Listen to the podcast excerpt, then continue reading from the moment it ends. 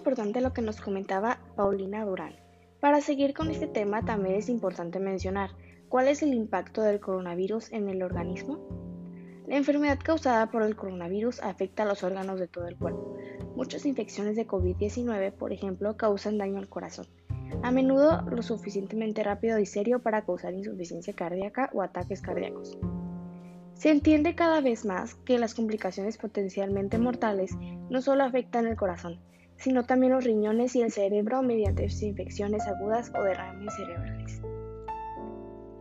También afecta a otras partes del cuerpo, como los vasos sanguíneos y la médula ósea.